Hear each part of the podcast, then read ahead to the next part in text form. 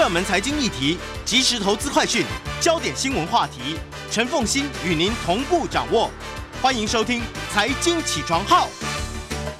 Hello，各位听众，大家早，欢迎大家来到九八新闻台财经起床号节目现场，我是陈凤欣。回到今天的每周选书早起读书，今天要为大家介绍的这本书呢，是先觉出版社所出版的《孤独世纪：冲击全球商业模式、危及生活、工作与健康的疏离浪潮》，又是孤独，又是疏离。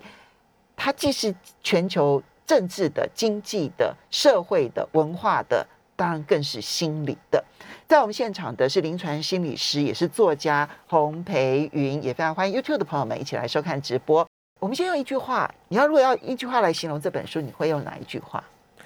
嗯，我觉得我们真的就像书中所说，就是我们活在这个人类史上最孤独的时代，那同时也是全面性的身心健康受到孤独侵袭的时代。全面性受到侵袭，嗯而他的这个全面性的形容，其实很大程度的引起了你的共享。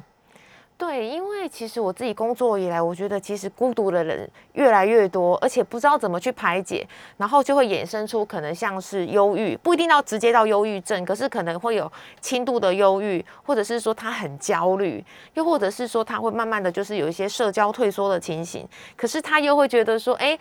这个不是一个问题，可是他们其实又会觉得说有很多的那个彷徨不安，然后可能会就是私下就是来，呃，可能找心理师谈一谈这样子，然后再加上我觉得这也影响到可能下一代孩子怎么去跟真实的人类互动，还有老年人，他们可能很多人是独居的，越来越独居，那他们之后的一个身心健康、一个幸福感、一个满足感，可以被人关心，然后可以被人支持的这个互动就越来越少了。我在这个书中看到非常非常多这种。预趋势预测的一个讯息，让我觉得非常有共鸣，而且也会心惊这样子。好，所以它既是生活上面所形成的孤独的环境，它甚至于包括了工作，好，包括了科技，包括了城市的设计，都可能使得我们变得跟别人更加的疏离。而且它的冲击，你刚刚提到了下一代年轻人，然后呢正在职场上工作的人，甚至于包括了老年人，几乎。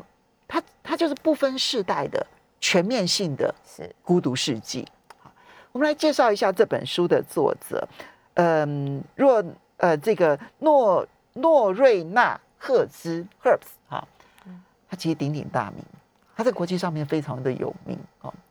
你要不要介绍一下他？我在看这本书的时候，我就是就像凤欣提到，我就哎研究一下他，我发现他真的好厉害哦，他真的是一个可以全方位、全面性去预测整个世界的趋势。但是他最让我觉得非常的敬佩跟惊叹的，不是因为他经济专家或者是趋势预测的背景，而是我在这本书看到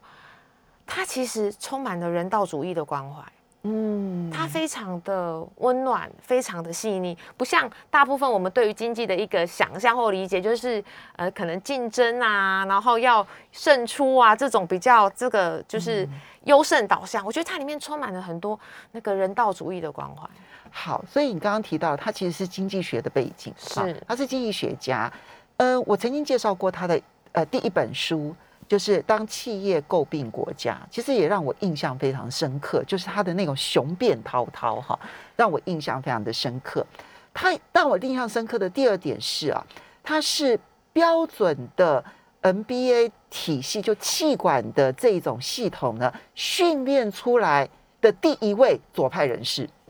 哦，你刚刚提到的人道关怀，好，他为什么会跟？大部分的 MBA 不一样，就他从头到尾就呈现出跟所有的企业管理所所训练出来的人完全不同的人道思维，所以他是一个左派思想非常的这个深厚的经济学家、企业管理顾问啊，这跟我们所惯常认知的企业管理顾问是很不一样的。对。然后第三个让我印象很深刻的地方是啊，他的兴趣哦是一直在跳跃中的。对。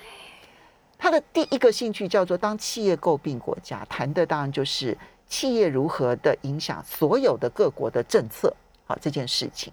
然后他的第二本书呢，谈当债务吞噬国家，他谈的是嗯未开发或者是这一些贫穷的国家，他们的债务陷阱的一些问题。然后第三个问题，他谈的是大数据的问题。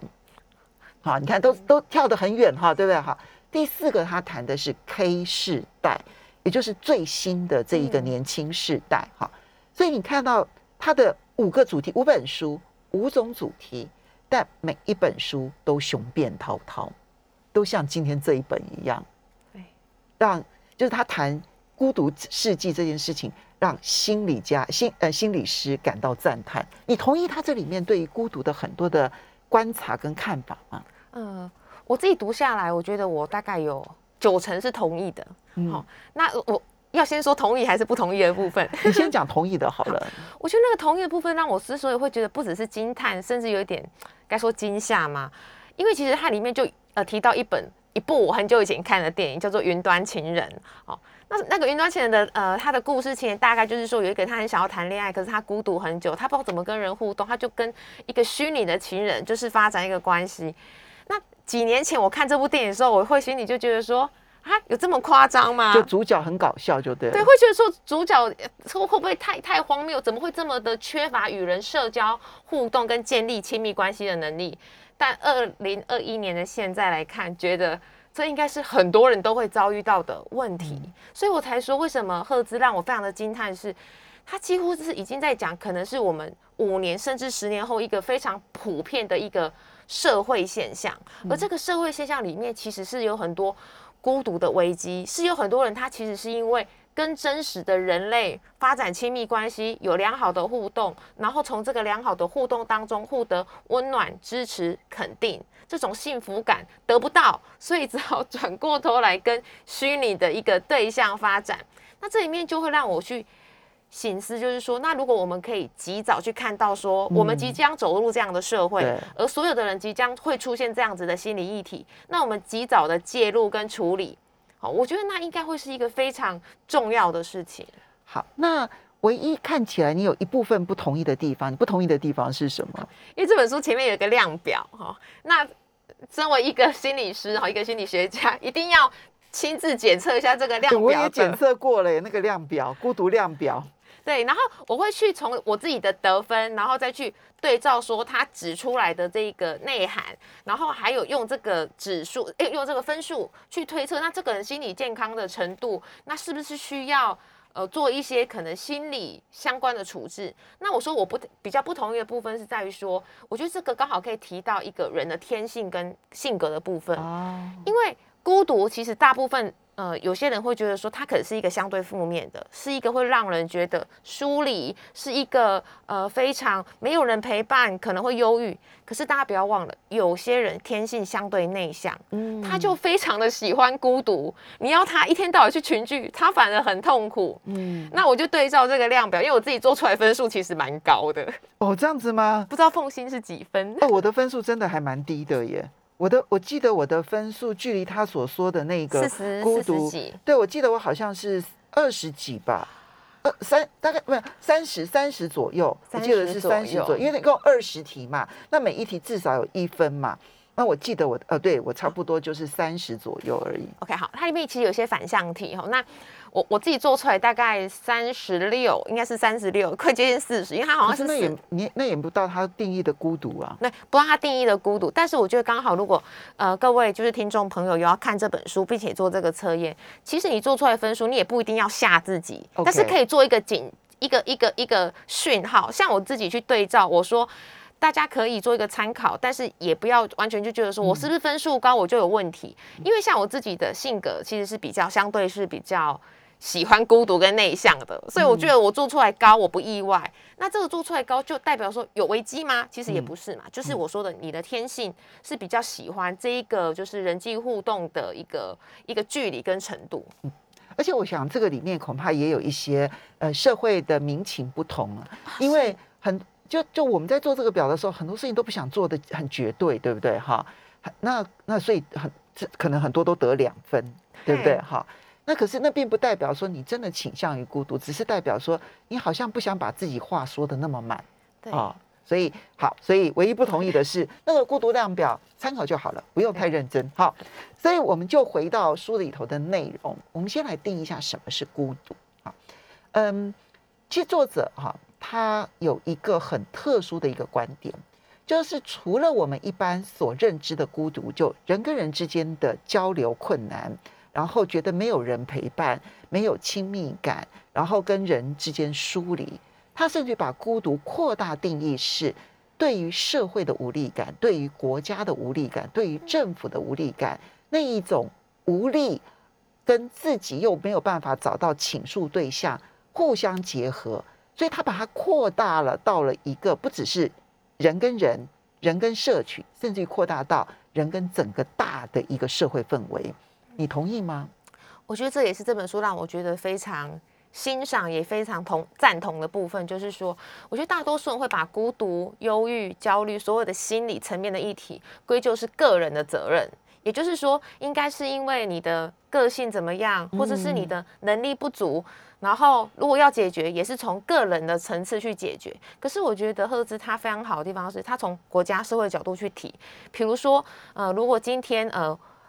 比如说，呃，房租很贵，嗯，它里面有提到这样的例子，比如说房租很贵，那变成说大大部分的一般的寿星阶级，哎，房租很贵，房租提高，然后没有政府的一个就是呃介入，没有没有去干预的话，那变成他被迫不得不断的搬家。那他不断的搬家，是不是代表说他也没有那个机会跟时间去跟他的邻居做一个好好深入的认识，培养出一个好的一个关系？那自然他不断的搬家，自然他就是常常处于一个孤独的状态，因为他永远没办法去认识邻居。对，嗯，然后再加上比如说像现在应该很多人都订过 Uber e a t 或者是 Food Panda 嘛，那变成你会发现说，哎，整个社会然后经济模式。你连出去，你连吃个东西这种日常三三餐每天都要进行的事情，你都可以不需要说话，就能够进行。所以，当你没有，当你缺乏那一种很简单的，不是那么亲密关系的，只是人跟人日常的打招呼的互动的时候，其实那个孤独感是会上升的。我们稍微休息一下，马上回来节目现欢迎大家回到九八新闻台财经起床号节目现场，我是陈凤欣。在我们现场的呢是临床心理师，也是作家洪培云。我们一起今天要来谈的是先觉出版社所出版的《孤独世纪：冲击全球商业模式、危及生活、工作与健康的疏离浪潮》。那我们刚刚定义完了孤独这件事情，那我们必须要先来让大家理解，就是孤独到底对我们的。生理、心理产生什么样子的冲击影响？我在读这本书的时候，我也一直在想说，哎，除了刚才前面有提到，就是说，哎，如果你是个天性比较内向、比较喜欢独处的人，也许孤独不会是一个这么大冲击。可是其实有很多研究的显示，如果今天你不是这种天性的人哈，其实孤独跟敌意，嗯，缺乏同理心，嗯，是非常有关系的哈。你可以去想象，就是说，如果一个人他孤独的时候，他其实他也常常会觉得说，可能。这个社会是比较不友善的，我是可能是不被喜欢的，而他下意识就会升起所谓的一个心理防卫的举动。别人可能也许真的有人来关心他了，但是他可能一个防卫是，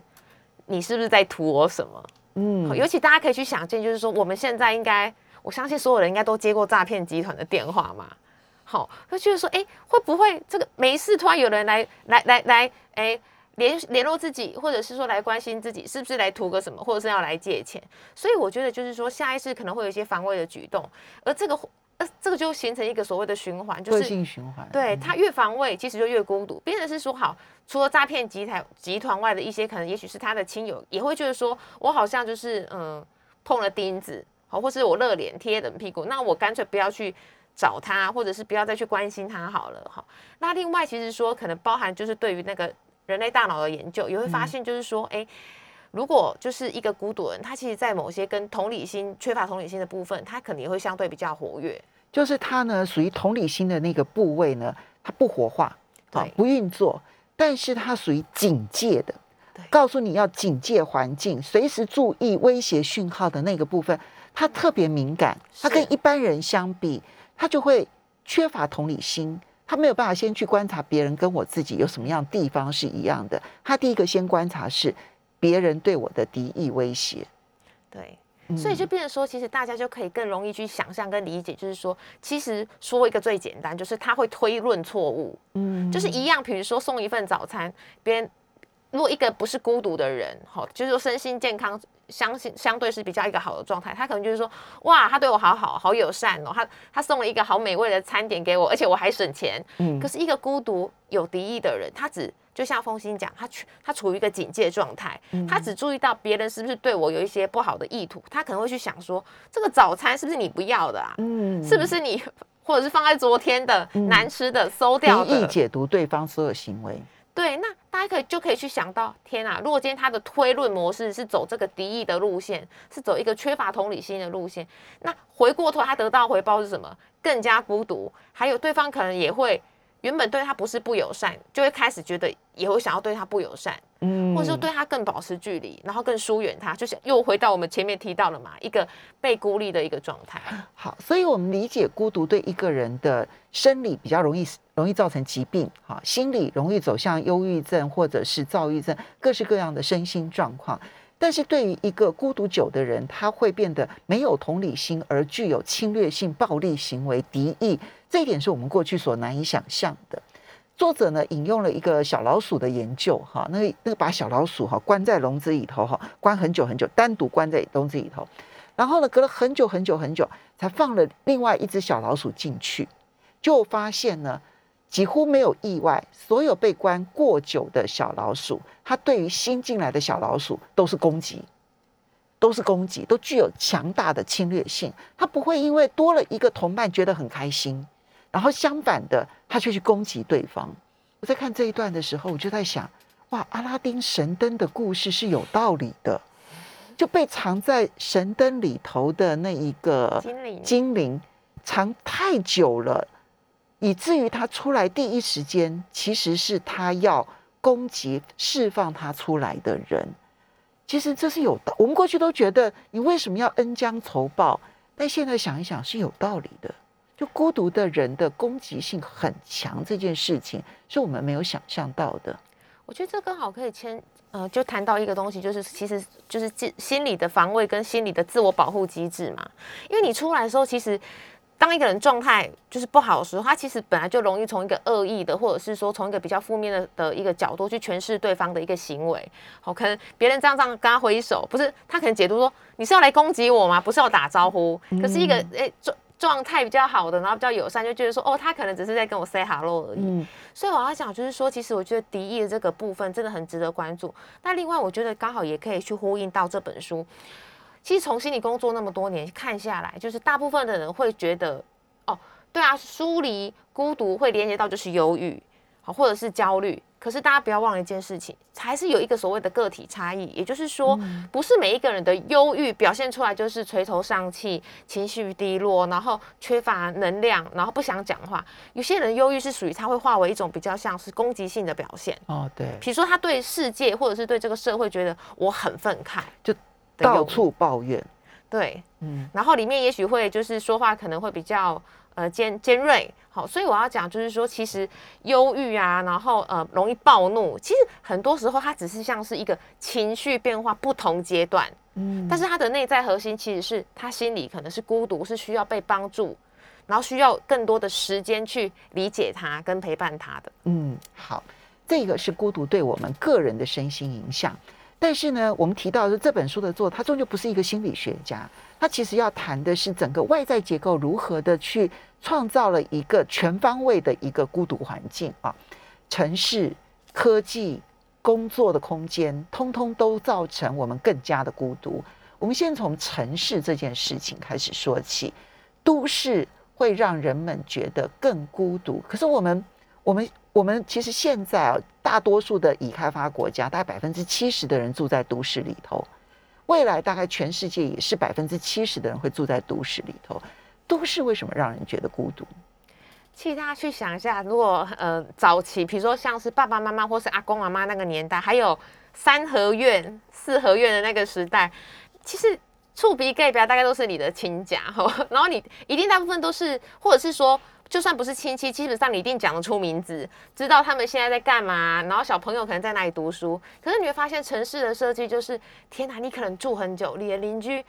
叫什么名字，或是姓什么，做什么都不知道。因为其实很简单，你看我们呃，可能呃房子的规划，它基本上就是有些它可能是独栋的，或者是说它基本上你的出路就是一个电梯或者什么的，分隔的非常的清楚。然后再加上其实我们整个社会或者城市的一个设计都非常的讲求效率。嗯，我们不这个设计效率这件事情是很严重的。对，所以其实不会有人在。炫耀慢，或是炫耀就是呃，就是哇，我非常的细腻，以至于我什么都很慢。我们都很推崇就是一个竞争效率快，所以变成是说，其实很多时候这也会让很多人没有耐心去等一个人把话讲完，或者是说，哎，我要停下来跟他打个招呼，或者是问他，哎，最近有没有什么需要关心或者是帮助的部分？嗯，书里头其实提到速度跟关怀这件事情的冲突性，哈。它里面提了一个研究，这个这个这个实验呢是非常有名的一个研究哈。就一九七三年的时候呢，他找了一个就是嗯神学院啊，所以他是在训练未来的牧师啊，他们都是一心一意求善的人，对不对？哈，然后接着呢，请他们呢去阅读一段圣经的经文啊，那也是圣经经文里头也是非常有名的。一段是好撒玛利亚人的故事，那就是在讲帮助别人的一个故事啊。好，就就算说他跟我不是同同同族，但是呢，他也会做好事。哈，讲一个好撒玛利亚人的故事。而另外的一批人呢，就两组学生，一组神学院的学生是读好撒玛利亚学生的人，然后另外一组呢，他读的呢是其他的经文，anyway，什么什么什么样的这个经文都可以。接着要求他们到。另外一个地方要走路过去，在走路过去的过程当中呢，他们会安排一个人受伤了，需要人家帮助，接着就看这一些未来的牧师会不会停下脚步来帮助这个受伤的人。前面好撒玛利亚其实是在是在暗示要做好事，对不对？好，接那但是呢，他每一组里头呢，给予学生的时间感是不同的。你要在多少时间之内到下一个地方？有的时间比较宽裕，有的时间就很紧。后来发现了，你会不会停留下来去帮助别人，跟你读什么经文都没有关系，跟你所拥有的时间有关。如果你觉得你快迟到了，你都一定是擦身而过；如果你觉得你有空下来的时间，你一定会停留下来帮助对方。所以，嗯，作者提到这件事情就是。城市的速度感，制造了人跟人之间更急促、更冷漠、更无理。我觉得这段非常的呼吁哦，就是我应该到什么时候写文章就忘记，但要提到就是说，我觉得你可以去用一个，比如说类似财富的比喻，就是说一个人他有没有余裕？嗯，我觉得时间啊，或者是呃财富，我觉得它都是属于一个人的余裕。我今天相对的比较呃。不至于到悠闲，可是至少说我不是急促的要赶快去完成一个迫在眉睫的目标的时候，我相对有一个余裕去慢下来。也许是看到对方，第一个要先看到对方嘛，第二个是我看到对方需要帮助，那第三个是评估我有没有帮助他的资源跟能力。好，比如说，哎，我需要可能叫救护车，或者是说，哎，我其实有什么东西可以帮忙包扎他的伤口。可是当一个人非常的急促。而且急促会连连接到什么心理的一个状况，就是焦虑。嗯，当一个人焦虑的时候，他等于也被他的焦虑状态绑架了。嗯，他只想要赶快先去缓解自己的焦虑，嗯，而不是带着我的焦虑，然后去处理别人的问题。嗯，对。所以这一点是如何让城市的生活的节奏稍微放缓这件事情，其实是减少这种孤独，就是彼此之间相互冷漠，然后无理。不关心很重要的来源，但是啊，这个这个铺天盖地的这个孤独呢，侵袭而来，其实当然跟科技有很大的关系。好，呃，我们现在追求的是无人商店啊，零接触，对不对啊？现在还有社交距离啊，然后呢，荧幕伴随着很多的孩子成长，小孩子学会的是跟荧幕沟通，而不见得是去跟人来沟通。这个其实使得我们在未来的这一个互动上面，会陷入一个更严重的危机。我我觉得这本书它让我觉得非常的可爱，而且我觉得就是真的哇，不愧是一个就是趋势预测的专家。他也提到一个，我真的觉得是属于他的创建。他就觉得所有的平台其实是有一个责任要去开发出一个不会让人容易上瘾的社交媒体。好，比如说一般，当然我不知道到底应该怎么开发，因为我不是这个开发的专家。可是我觉得很有趣，他就是说，比如说比较不会让人沉溺在按赞数，嗯，然后分享数。然后呢，就是然后你也不会，就是说，哎，可能像我觉得它里面提到一个案例，让我觉得好好，甚至到有点惊恐。我说对我来讲，比如说，因为我们要不要稍微休息一下？好，等一下回来，我们就来讲这一个让你觉得惊恐的这个案例。科技正在改变我。欢迎大家回到九八新闻台财经起床号节目现场，我是陈凤欣。在我们现场的是临床心理师洪培云，他同时也是一位作家哦，他写了三本书，三本嘛，对不对？对，三本书。对。然后呢，我们今天要为大家介绍的是先觉出版社所出版的《孤独世纪》啊，冲击全球商业模式，危及生活、工作与健康的梳理浪潮。我们刚刚提到科技呢，影响到我们每一个人哈，它使得我们呢。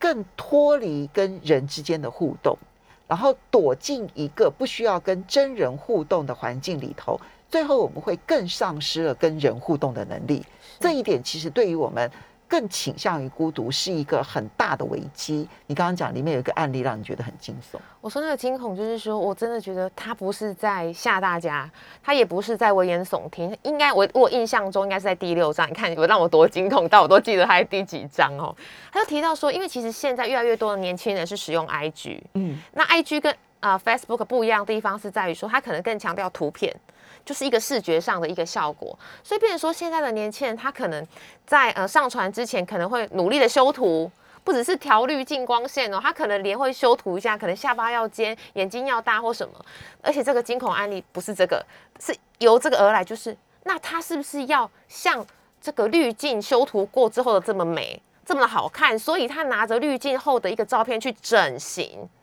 哦，对他这里面有提到这样的一个案例。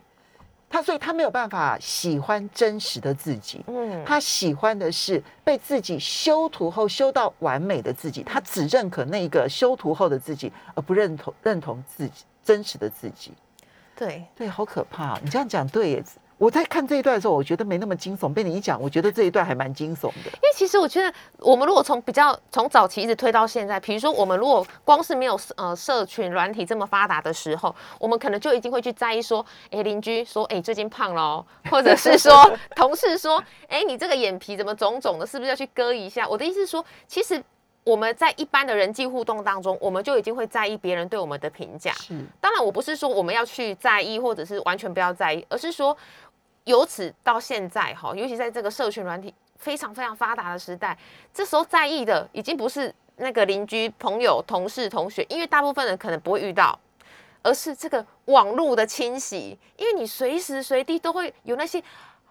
网红、网美，或者是你的朋友，因为大家都会修图嘛，大家都会用滤镜，每个人都这么好看，而且还好看的不像是真实的，嗯那大家一定都被环境影响嘛，那不太可能就是说那。我最真实，我最做自己，我都零修图，不太可能。为什么？因为其实这就会跟你的按赞数，嗯，又受到互相影响嘛。因为别人就会觉得说，哎，这个比较不好看呐，那就少按赞嘛，对不对？甚至还会被留言酸，嗯，哎，这么丑，不要出来，不要出来吓人。哦，其实酸民也是孤独的现象之一。是，嗯。我所以，我才说，其实酸敏表面上它可能算有点稍微带在这边，酸敏可能它表面上是用比较攻击的、比较呃尖锐的，或比较愤怒的。可是不要忘了，其实有些时候它酸敏它的那个孤独背后是更多的忧郁。嗯，对，只是说他用一个比较攻击性的 aggressive 的方式去表达他心中的忧郁。嗯，对。好，所以你刚刚提到的这个现象，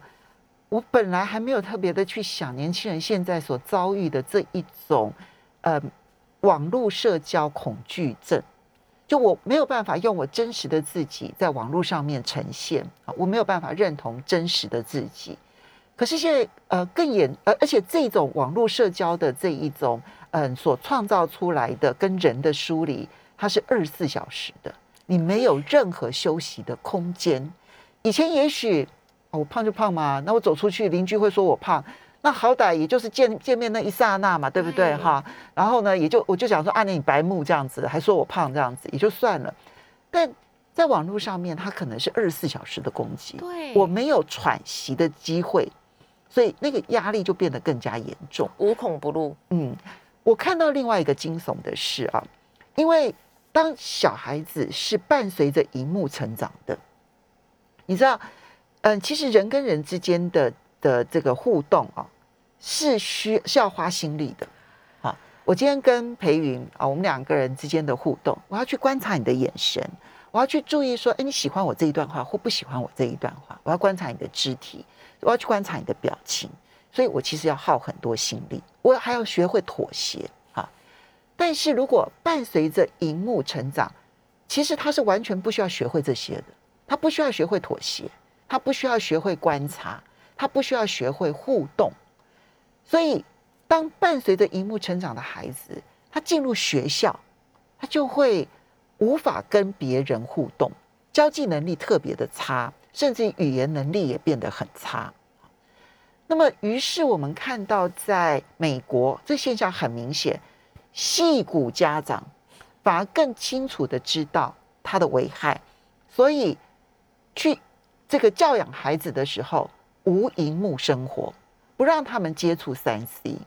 不用三 C 去喂养小孩，让他们能够有各式各样的什么夏令营啦、什么等等暑期营啦，然后去学会人跟人的交际互动。连常春藤大学都要开一堂课教大家如何的人际互动。可是这样一来，你不会让贫富差距变得更大吗？有钱人的孩子更懂得人际交际，然后贫穷的孩子被荧幕喂养大的孩子更无法跟人互动。无法与人互动，其实是更容易被机器取代的。我我担心的是这一种贫富差距，而且它会是一种全面性的贫富差距跟恶性循环。比如说，像呃，相对已经是比较经济弱势的家庭的父母，他可能已经。花了很多的时间跟体力在工作，那下班的之后忙了一整天，累了一整天，他能够怎么去陪伴孩子？怎么用心用爱陪伴？可能就是给孩子一个手机或平板，玩玩游戏，看看卡通影片。嗯。可是有钱的父母，他可能一天工作的时间也许两个小时，或者是他不需要这么的大量的耗体力，他有更多的时间跟心力去阅读一些最新，然后甚至更更好的一些教养的资讯。他知道要。哦，我不能喂给小孩子三 C，我不能他一哭，他一要求，他一闹，我就给他一个平板。嗯，好，甚至还有这个所谓的夏令营。那就像刚才凤欣讲的，那两种贫富差距这么悬殊的一个家庭成长下来的孩子，懂得社交互动的人，就是呃比较富裕的家庭，他不仅懂得社交互动，但是他并没有。因此而被剥夺，或者说他不懂得使用科技，他也很擅长哦，没错，因为他的选择很宽广，他可以跟跟人互动，他也可以善用科技产品。可是呢，如果是在比较经济弱势的家庭的孩子，他可能大部分就是跟着呃，就是三 C 的陪伴，他不太懂得跟人怎么互动。再加上三 C 基本上他已经设计成是对于人很友善，所以他不太可能给你挫折，要你去学习妥协，要你去学习说怎么去观察，怎么去互动，怎么去相处。那另外就是说，我觉得这同样也在形形塑，就是说。既然我觉得学习是一个丰富，呃，学习是一个在讲求丰富刺激的一个环境嘛，所以可能大部分的呃经济弱势的孩子，他接受到的学习刺激就是全部都是透过三 C 传递出来的内容，而少了这整个环境、整个大自然、真实的人，好，不管是呃高呃年年纪比较长的人，或是同辈的这种互动学习刺激，哇，我觉得真的是全面性的影响。好所以它这一点呢，是在科技带给我们的大的一个冲击。可是，就连工作环境，现在的职场环境所所创造出来的一个大的氛围，也是比较朝向更刺激人的孤独感，而没有办法有那种真正职场的同为一伙的那种合作关系。我有点意外，他这里面提到开放空间对于一个人孤独感的影响。我以前从来没有想过，但是其实你仔细想一想，他讲的是有道理的。我觉得刚好现在也是很越来越常见，就是像零工经济嘛，自雇者形态。哎，说真的，哎，真的。不是这本书提到，我也是近几年才越来越发现，甚至是急剧的成长，就是这种自雇者、零工经济，然后不是说我在某个公司、某个单位做一个全职，然后有完整的社会福利。所以其实大家可以去想，现在因为疫情的一个冲击，是不是有很多店家或者很多自雇者，哎，整个他的那个收入锐减，甚至他没有办法就是营生，而且在这个状况下，他也会加深他对于这个整个国家。然后整个社会的一个不信任感疏离，对，也是一个疏离。然后再加上，我觉得这个不信任感里面也会在激发他的不安全感嘛。嗯，对。所以在工作场合，那这种工作场合，刚刚我讲的是有有这个有办公室的哈，他其实现在对于创造共同感也是不友善的哈。然后你刚刚讲的是另外一种零工经济啊，这零工经济当然。